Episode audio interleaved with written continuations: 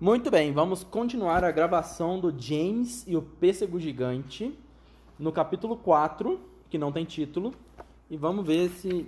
Mas só pra falar, quem tem que ler isso aí na escola em casa, de tarefa de casa, vocês não vão ouvir, tá? Ah, isso aí, tem que estudar. Capítulo 4 James Henry Trotter ficou ali, segurando o saco de papel e olhando para o mais velho. Agora, disse o velho, você só precisa fazer o seguinte: arranje uma caneca cheia d'água e jogue as coisinhas verdes dentro. Depois, bem devagar, um a um, jogue na água dez fios de cabelo da sua cabeça. Isso dará início à mágica. Elas começarão a agir. Em um minuto, a água vai espumar e borbulhar loucamente. Quando isso acontecer, você deve beber toda a mistura de uma vez só, a caneca inteirinha. E aí, meu amigo, você vai sentir a água sacudindo e fervendo dentro do seu estômago. Uma nuvem de vapor sairá da sua boca e logo depois coisas maravilhosas acontecerão com você, fabulosas, inacreditáveis, e você nunca mais será infeliz. Porque você é infeliz, não é? Não precisa me dizer, eu sei tudo sobre isso. Agora pode ir e faça como mandei e não abra a boca sobre isso com aquelas suas duas tias horrorosas. Nenhuma palavra. E cuidado para não deixar essas coisinhas verdes escaparem de você, porque se elas escaparem, a mágica delas vai funcionar com outra pessoa e não com você.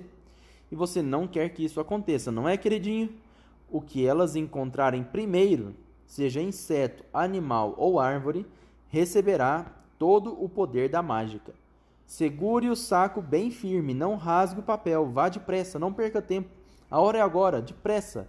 E o velhinho virou-se e desapareceu no meio dos arbustos. Eu não faria nada do que esse velhinho está dizendo. Mas o que, que, você acha que vai acontecer? Não sei. Eu acho que ele vai. A primeira coisa que ele vai ver é a plantação. Uhum. Aí ele vai plantar uma coisa, aí nesse não tinha nenhuma árvore. Tinha uma só, né? É, uma que foi cortada. É. Ele cortou.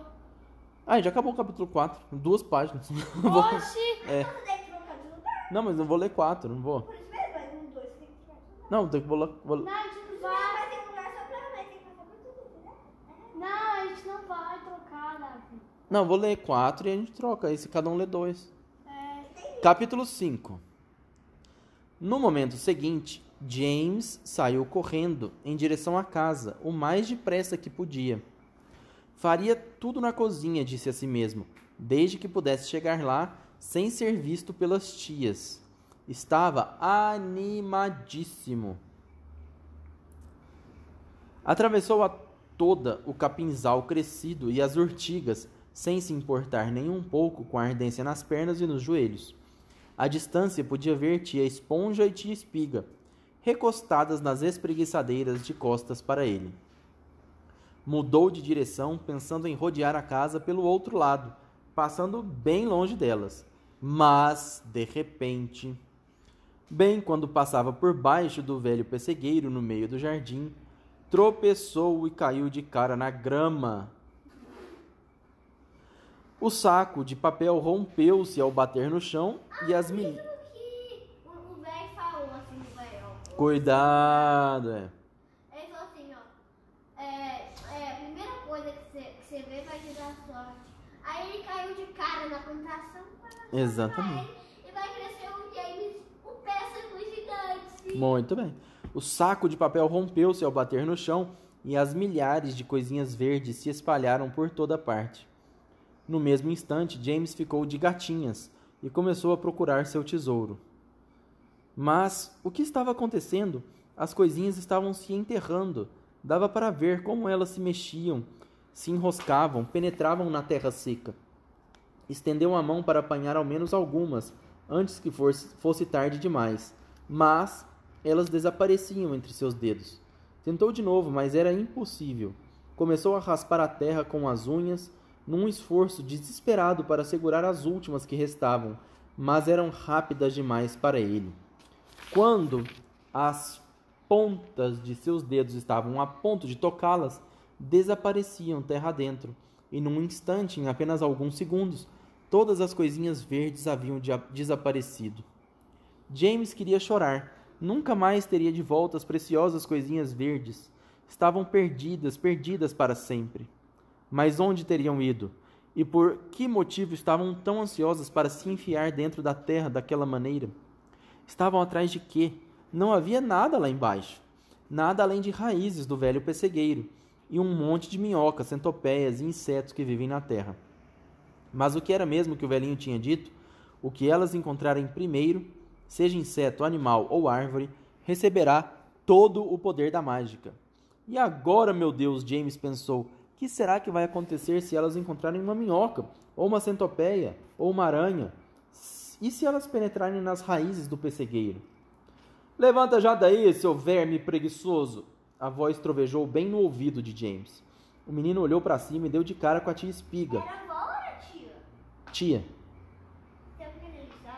A voz. A voz. A voz. A grande. É. O menino olhou para cima e deu de cara com a tia Espiga, de pé ao seu lado, alta, ossuda e mal-humorada, observando-o através dos óculos de aros de metal. Volte agora mesmo ao trabalho e acabe de cortar aquela lenha, ordenou. Tia Esponja, gorda e molenguenta como uma água viva, parecia boiar atrás da, da irmã, querendo saber o que estava acontecendo. Tenho uma boa ideia. Por que é que nós não enfiamos o garoto no balde e descemos ele dentro do poço e deixamos ele lá a noite inteira? Sugeriu. Tenho certeza de que vai aprender a não passar o dia inteiro à toa desse jeito. Sugestão interessante, esponja querida. Mas primeiro ele tem que acabar de cortar a lenha. Levanta daí, ô monstrinho horroroso, e vai trabalhar. Devagar e cheio de tristeza, o pobre James levantou-se e dirigiu-se à pilha de lenha. Ah, se não houvesse tropeçado e deixado cair seu precioso saco de papel, fora-se a última esperança de uma vida feliz. Hoje, amanhã, depois de amanhã e todos os dias que se seguissem seriam repletos de dor e castigos, infelicidade e desespero. Apanhou o machado e já ia recomeçar a tarefa quando ouviu um berro atrás de si que o fez parar e voltar-se. Capítulo 6. Tô lendo tudo. Posso ler? Esponja! 6. Quatro foi pro seis? Eu já li o 5 também. Quatro e cinco. né? É. Esponja, esponja, corra até aqui e veja isso. O quê? É um pêssego, disse tia Espiga berrava. Um quê? Um pêssego? Lá em cima, no galho mais alto, não tá vendo não? Deve ser algum engano, Espiga querida. Essa árvore miserável nunca deu uma fruta. Pois deu uma agora, esponja. Veja você mesma. Você está me provocando, espiga. Você está me deixando com água na boca. Bem agora que não há nada que eu possa botar dentro dela. Ora, essa árvore nunca deu uma flor, quanto mais um pêssego. Lá no galho mais alto, não tô vendo nada. Muito engraçado. Ha, ha, ha. Não é possível. Quero ser mico de circo. Tem mesmo um pêssego lá em cima. Bem grande e bonito, disse tia Espiga. Que beleza, que beleza! Tia, gritava tia Esponja. James largou o machado, voltou-se e olhou para as duas mulheres embaixo do pessegueiro. Algo está para acontecer, pensou. Uma coisa muito estranha vai acontecer a qualquer momento. Não tinha a menor ideia do que poderia ser, mas podia sentir nos ossos que alguma coisa ia acontecer logo logo. Podia sentir no ar à sua volta. É. James aproximou-se da árvore devagarinho. As tias estavam caladas, apenas olhavam para o pêssego de pé embaixo da árvore. Não se ouvia nenhum som, nem o sopro de uma brisa. No céu muito azul brilhava um sol quente e luminoso. Parece maduro, di- disse tia Espiga, rompendo o silêncio. Então por que, que não comemos? sugeriu tia Esponja lambendo os beiços. Podemos comer metade cada uma. Ei, você, James! Vem cá agora mesmo e suba nesta árvore. James veio correndo. Quero que você suba até aquele galho mais alto e apanhe aquele pêssego, continuou tia Esponja. Tá vendo? Tô sim, tia Esponja. E não ouse dar nenhuma mordidinha. Sua tia Espiga e eu vamos dividi-lo aqui e agora. Metade para cada uma. Anda logo com isso. Suba, suba. James aproximou-se do tronco. Pare! Tia Espiga gritou. Peraí!